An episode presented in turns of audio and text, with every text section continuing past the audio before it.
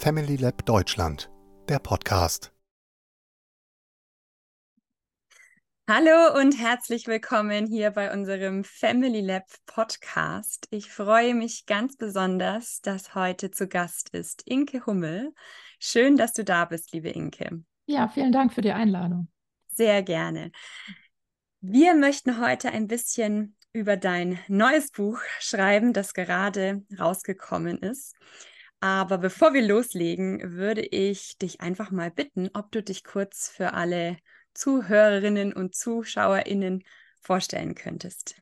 Gerne. Also ähm, ich bin Inke Hummel, ich bin 45 Jahre alt, wohne in Bonn, äh, bin verheiratet und habe drei Teenie-Kinder. Ähm, ich arbeite als äh, Pädagogin, Familienberaterin ähm, für Familien und für Fachkräfte ähm, und bin Autorin für Erziehungsratgeber und Kinderbücher. Und ähm, mein neues Buch sticht so ein bisschen raus. Das wendet sich nämlich nicht nur an Eltern, ähm, sondern an eine etwas breitere Masse. Genau. Ja, sehr schön. Dazu werden wir heute bestimmt einiges hören. Wir stellen vorab in unserem Podcast immer die Frage, was du persönlich mit Family Lab verbindest. Das kann einfach eine ähm, Idee sein oder ein Zitat oder was auch immer dir so als erstes in den Kopf kommt. Gibt es da was, Inke, was du so spontan damit in Verbindung bringen würdest? Mhm. Für mich sind es wirklich die Menschen. Also ich habe einige ähm, BeraterInnen inzwischen kennengelernt und ähm, empfehle die immer gerne, wenn bei mir dringende Anfragen kommen und mein Kalender das nicht zulässt, dass ich die mhm. selber übernehme, weil ich da immer ein ganz gutes Gefühl habe, ähm, wie die ausgebildet sind, wie die ähm, auch fortgebildet werden ähm, und wie die mit Menschen umgehen. Äh, genau, und dass äh, nicht nur die Kinder gesehen werden, sondern eben auch die Eltern, was ja auch so ein wichtiger Punkt ist. Das ist für mich immer so Family Lab. Schön, vielen Dank dafür. Mhm. Dann legen wir auch schon los. Dein neues Buch hast du ja nicht alleine geschrieben, sondern mit einer Kollegin zusammen. Möchtest du ein bisschen dazu erzählen, wie ihr zusammengekommen seid, um was das Buch geht und auch wie diese Idee überhaupt entstanden ist? Genau, unser Buch heißt Wir Erwachsenen Trennungskinder. Und ähm, das ist äh, wirklich schon sehr lange gewachsen. Also vor über vier Jahren habe ich angefangen mit diesem Projekt. Ähm, und zwar einmal aus einer äh, persönlichen Motivation heraus, weil ich auch ein erwachsenes Trennungskind bin. Und immer, wenn ich darüber gesprochen habe oder getwittert habe, ähm, war das Feedback sehr groß, weil es äh, einfach eben viele Trennungskinder gibt und ähm, die an vielen Stellen gesagt haben, ja, wir wünschen uns so sehr mehr Sichtbarkeit und mehr Blick darauf, ähm, was Trennung bedeutet und was ähm, Elterntrennung bedeuten kann, wenn die Kinder nicht gut begleitet werden oder überfordert werden.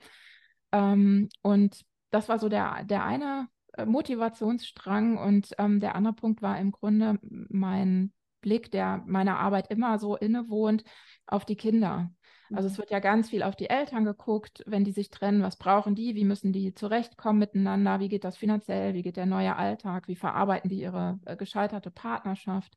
Ähm, aber an vielen Stellen ist einfach kein Raum, wo auf die Kinder geschaut werden kann oder wo einfach auf die Kinder geschaut werden sollte auch.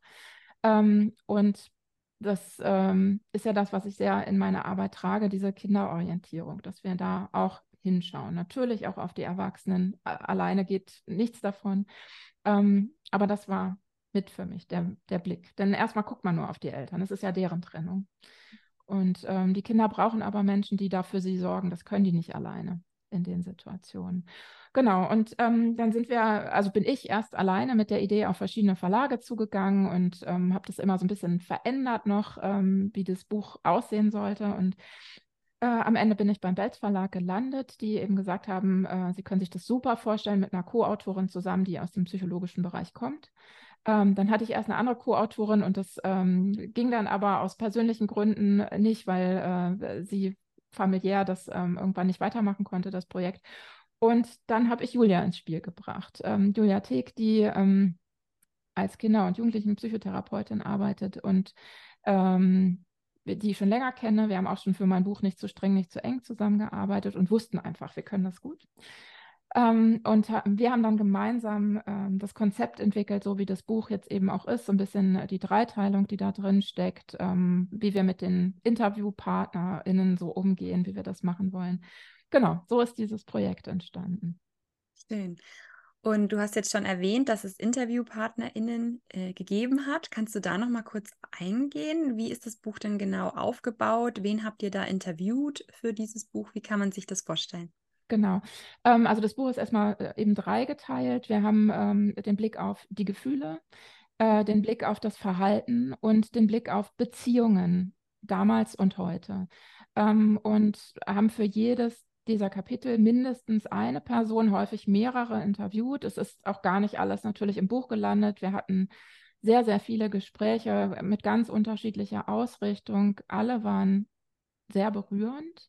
Mhm. Die Menschen, die da saßen, das, das, war auch ganz unterschiedlich. Also manche saßen wirklich mit verschränkten Armen da, weil es ihnen schwer fiel, ne, dieses Thema so rauszulassen. Andere waren ähm, ganz offen und, und haben sehr sachlich erzählt und, und wieder andere haben wirklich auch viel geweint oder plötzlich gemerkt, das war mir gar nicht klar, ne? wenn, wenn, wenn sie dann eine Antwort gegeben haben auf eine Frage, die sie vorher sich selber noch nie gestellt hatten. Ähm, das war sehr berührend. Und ähm, diese Interviews haben wir immer eingebettet in eben ein Themenkapitel, wie zum Beispiel Selbstwert oder Verlustangst. Ähm, und äh, haben das Thema an sich vorgestellt. Ähm, was bedeutet das eigentlich? Verlustangst zum Beispiel. Und ähm, dann analysiert, wie war das in dem in der Fallgeschichte dieses Interviews, äh, um dann wieder so ein bisschen allgemeiner zu werden auf, und auf die Lesenden zuzugehen. Äh, wie war das bei dir? Kennst du das? Ähm, und was kannst du heute daraus äh, machen? Also es sind ganz viele Impulse drin, äh, um auf das Kind früher zu gucken, um sich selber heute zu sehen und so ein bisschen zu gucken, wo will ich eigentlich hin, ähm, damit man in der Selbstarbeit mit dem Thema so ein bisschen weiterkommt oder vielleicht an irgendeiner Stelle auch merkt, ich brauche doch ähm, Hilfe von außen, äh, vielleicht therapeutischer Art und muss nochmal weitergehen mit dem ja. Thema. Genau. Spannend.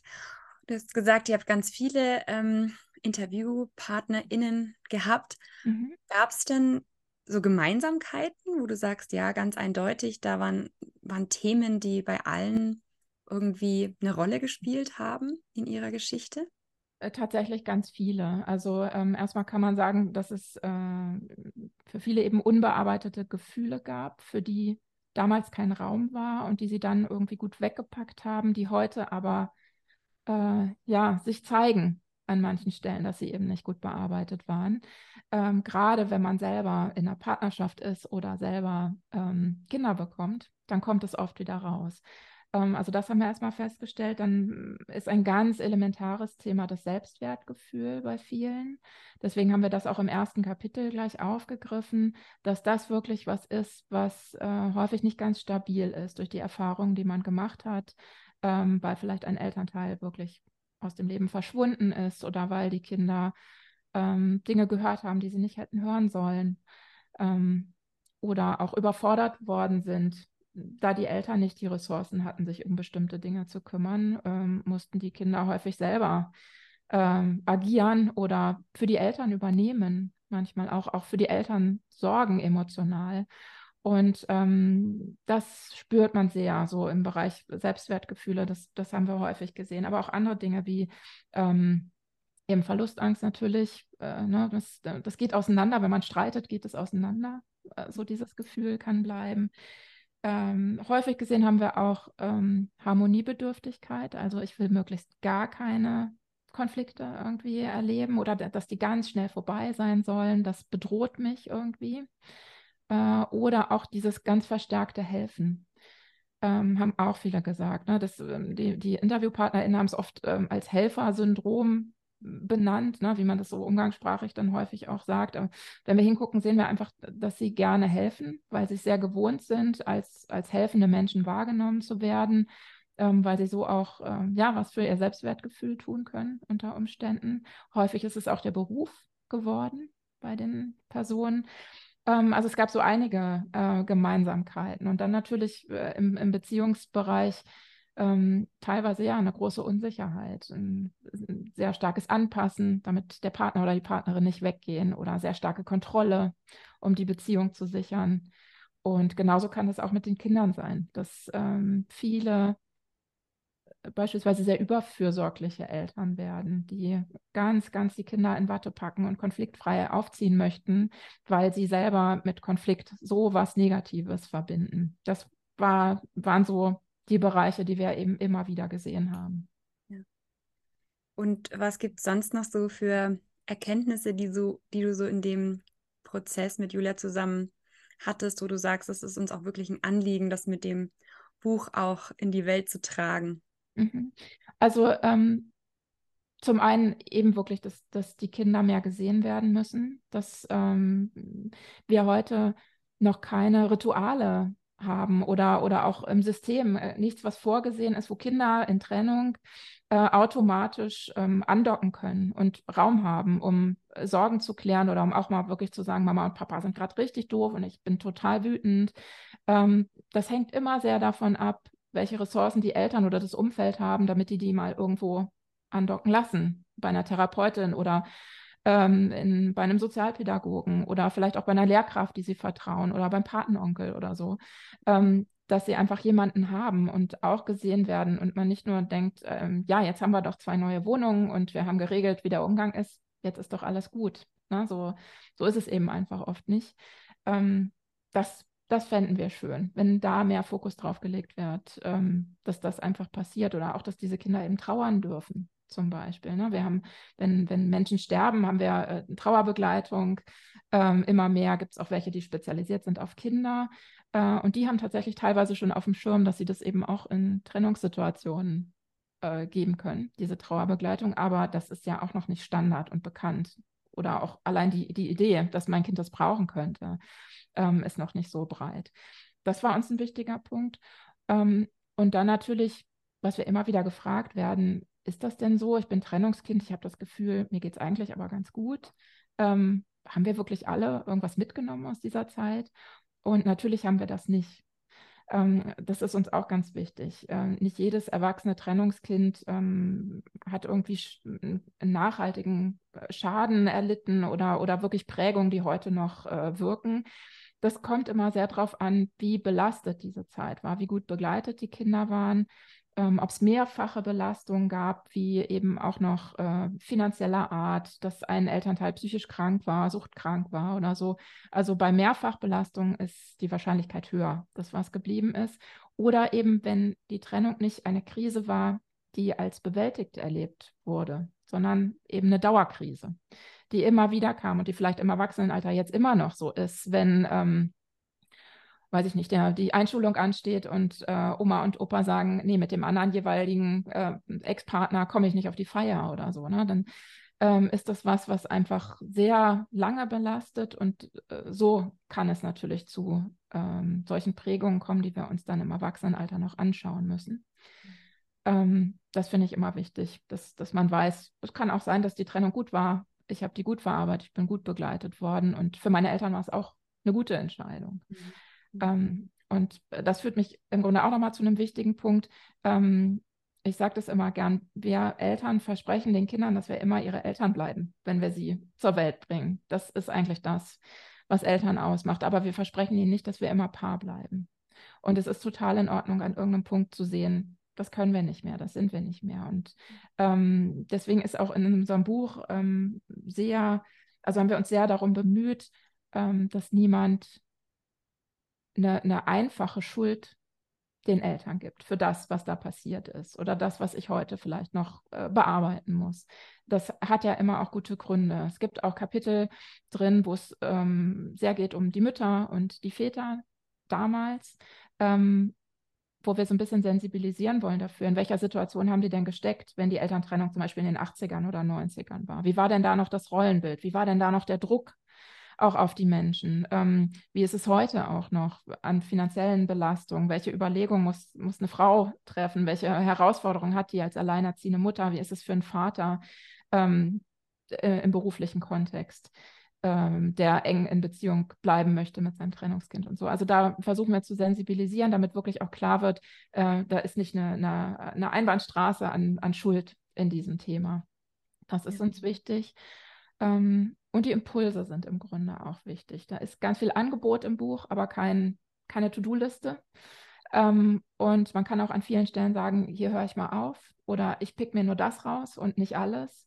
Ähm, beispielsweise, wenn es um die Beziehungen früher geht, dann kann ich ähm, einen Brief schreiben, wo alles drinsteht, was ich meinem Papa vielleicht sagen möchte. Aber ich kann dann auch entscheiden, behalte ich den, verbrenne ich den oder schicke ich den ab. Ne? Also das, das kann man so gucken, möchte ich das für mich verarbeiten oder noch mit der Person. Es gibt so ganz viele Angebote, ähm, wo man wirklich individuell gucken kann, was passt zu mir, um das Thema für mich in den Griff zu bekommen. Das ist ein äh, spannender Punkt. Du sagst jetzt Angebote und das richtet sich ja schon wirklich an Trennungskinder sozusagen. Ja? Würdest du sagen, aber das Buch empfiehlst du auch für andere Menschen, die irgendwie mit diesem Thema ähm, Trennung in einem anderen Kontext zu tun haben? Mhm. Ähm, also erstmal haben wir Feedback bekommen von äh, PartnerInnen von erwachsenen Trennungskindern, die gesagt haben, das war toll, das zu lesen, weil ich äh, jetzt meinen Partner oder meine Partnerin besser verstehen kann. Mhm. Das fand ich ganz schön. Ähm, dann ist natürlich vieles auch interessant für Eltern, äh, die jetzt selber in Trennung sind, ähm, um zu gucken, ja, worauf sollten wir achten? Äh, was sollten wir vermeiden? Was kann nochmal helfen? Was braucht mein Kind vielleicht? Ähm, aber es haben auch Menschen gelesen, die im Grunde gar nichts mit dem Thema zu tun hatten bisher, so wirklich, ähm, die sich aber einfach für die einzelnen Themenbereiche so interessieren. Ne? Also sowas wie ähm, unverarbeitete Trauer und emotionaler Rückzug oder ähm, tatsächlich ein, ähm, das Suchen von Anerkennung über Leistung Mhm. oder so. Das sind ja Themen, die nicht nur erwachsene Trennungskinder begleiten, sondern auch andere Menschen. Ähm, deswegen rate ich immer sehr mal reinzugucken in das Inhaltsverzeichnis und wenn man das Gefühl hat, äh, das spricht mich sehr an, ähm, dann glaube ich, kann man auch als Nicht-Trennungskind sehr viel mitnehmen, um zu verstehen, wo kommt es her. Denn ähm, vieles, was es so an Kommunikationsmustern zum Beispiel gibt in einer Familie, wo eine Trennung stattgefunden hat, gibt es auch in anderen Familien, die mhm. zusammenbleiben. Und äh, das hat dann natürlich auch eine Auswirkung auf die Kinder. Deswegen ist bisher auch das Feedback immer so von allen Lesenden, dass sie sagen, ich, ich konnte auf jeden Fall was für mich mitnehmen, mhm. ähm, selbst wenn das Thema erstmal gar nicht so meins ist. Mhm. Spannend. Super. Ähm, mir kommt jetzt noch so im Gespräch die Frage in den Kopf, wie war denn der Prozess für dich? Ja, es ist ja doch, mhm. du hast es gesagt, ein sehr persönliches Thema auch für dich. Wie war mhm. das, dich nochmal mit so vielen Menschen auseinanderzusetzen, die ähnliche und auch andere Erfahrungen gemacht haben? Ja, das würde mich nochmal interessieren, wenn du möchtest, da noch ein mhm. bisschen was zu erzählen. Mhm. Im Grunde war es äh, wirklich eine Gefühlsachterbahn. Ne? Ich habe angefangen mit dem Projekt, ähm, in dem ich meine alten Tagebücher gelesen habe, um wirklich wieder so zu gucken, wie ging es mir denn da? Wie habe ich denn das damals gesehen? Wie war das alles so? Wann war was? Ähm, und äh, ja, das war natürlich, manchmal konnte ich dann so wie von oben drauf gucken und manchmal war ich, war ich wieder das Kind. Ähm, das war schon sehr bewegend. Über die, die lange Zeit, die das Buch ja hatte, diese vier Jahre, ähm, habe ich gemerkt, dass ich mich immer mehr rausnehmen konnte aus dem Projekt. Also es sind jetzt noch persönliche ähm, Dinge drin, aber viel weniger, als es am Anfang war, weil ich für mich so gemerkt habe, nee, das muss da gar nicht rein. Ähm, das kann ich auch anders ähm, irgendwo lassen. Ähm, es ist wichtiger, die, die verschiedenen Stimmen so zu hören.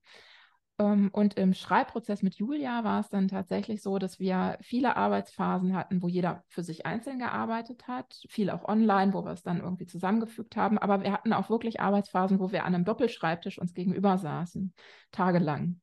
Und immer wieder äh, miteinander so gearbeitet haben und uns die Sachen so hin und her gespielt haben und plötzlich dann beide so immer rüberrutschten, weg vom Monitor, dass wir uns sehen konnten. Ähm, und in irgendwelchen Themen so hängen blieben, was dann auch einfach sehr persönlich wurde teilweise. Ne? Und ähm, ja, deswegen ist dieses Buch schon ein sehr besonderes, weil das mit den, mit den InterviewpartnerInnen auch so war an vielen Stellen. Ne? Das waren teilweise Menschen, die wir gut kannten, teilweise Menschen, die wir gar nicht kannten, die wir auch nur online gesehen haben. Ähm, und trotzdem, ja, war da einfach ganz viel Gefühl in diesem Projekt. Und ich glaube, das merkt man dem Buch halt auch an. Das war mir so wichtig. Es ist kein Sachbuch, es ist auch kein Ratgeber, äh, sondern es ist so eine, so eine Mischung.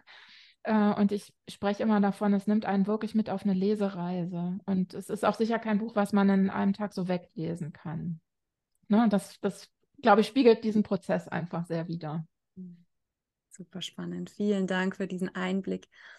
So zum Abschluss würde ich dich gerne fragen, was ist es so, wenn du es in ein paar Sätze fassen könntest, was du gerne erwachsenen Trennungskindern mitgeben möchtest, bei denen es vielleicht auch immer noch schwierig ist, bei denen nicht alles verarbeitet wurde? Mhm. Also einmal, ähm, dass es verständlich ist, dass sie diese Gefühle haben, egal welche Gefühle. Ne? Die, die haben alle ihre Berechtigung. Und ähm, dass sie es wert sind, dass man da hinschaut. Und nicht, dass einer sagt, ey, das ist doch 30 Jahre her, jetzt stell dich mal nicht so an. Das ist einfach, ähm, ja, Elternhaus ist ja in der Regel das, wo wir als allererstes Beziehung leben und kennenlernen. Und deswegen prägt uns das so. Ähm, das finde ich wirklich ist so ein wichtiger Gedanke, dass, äh, dass man nicht sagt, äh, das, das ist egal inzwischen. Das, wenn man das fühlt, dann ist es nicht egal. Ja, wie schön. Mhm. Ja. Vielen Dank, Inke. Ich finde das wirklich ein total spannendes Thema aus einer ganz anderen Perspektive einfach auch nochmal betrachtet. Und ich bin mir sicher, dass das für viele Menschen eine große Bereicherung ist, da mal aus dieser Perspektive in dieses Thema einzutauchen. Mhm. Ich danke dir sehr für, deine, für deinen kleinen Einblick in das Buch Gerne. und ähm, freue mich auf äh, unsere weitere Zusammenarbeit. Wir sehen uns mhm. bestimmt an dem einen oder anderen Moment wieder. Vielen mhm. herzlichen Dank, Inke. Gerne. Mach's gut. Tschüss. Schaue auch gerne auf familylab.de vorbei. Wir freuen uns auf deinen Besuch.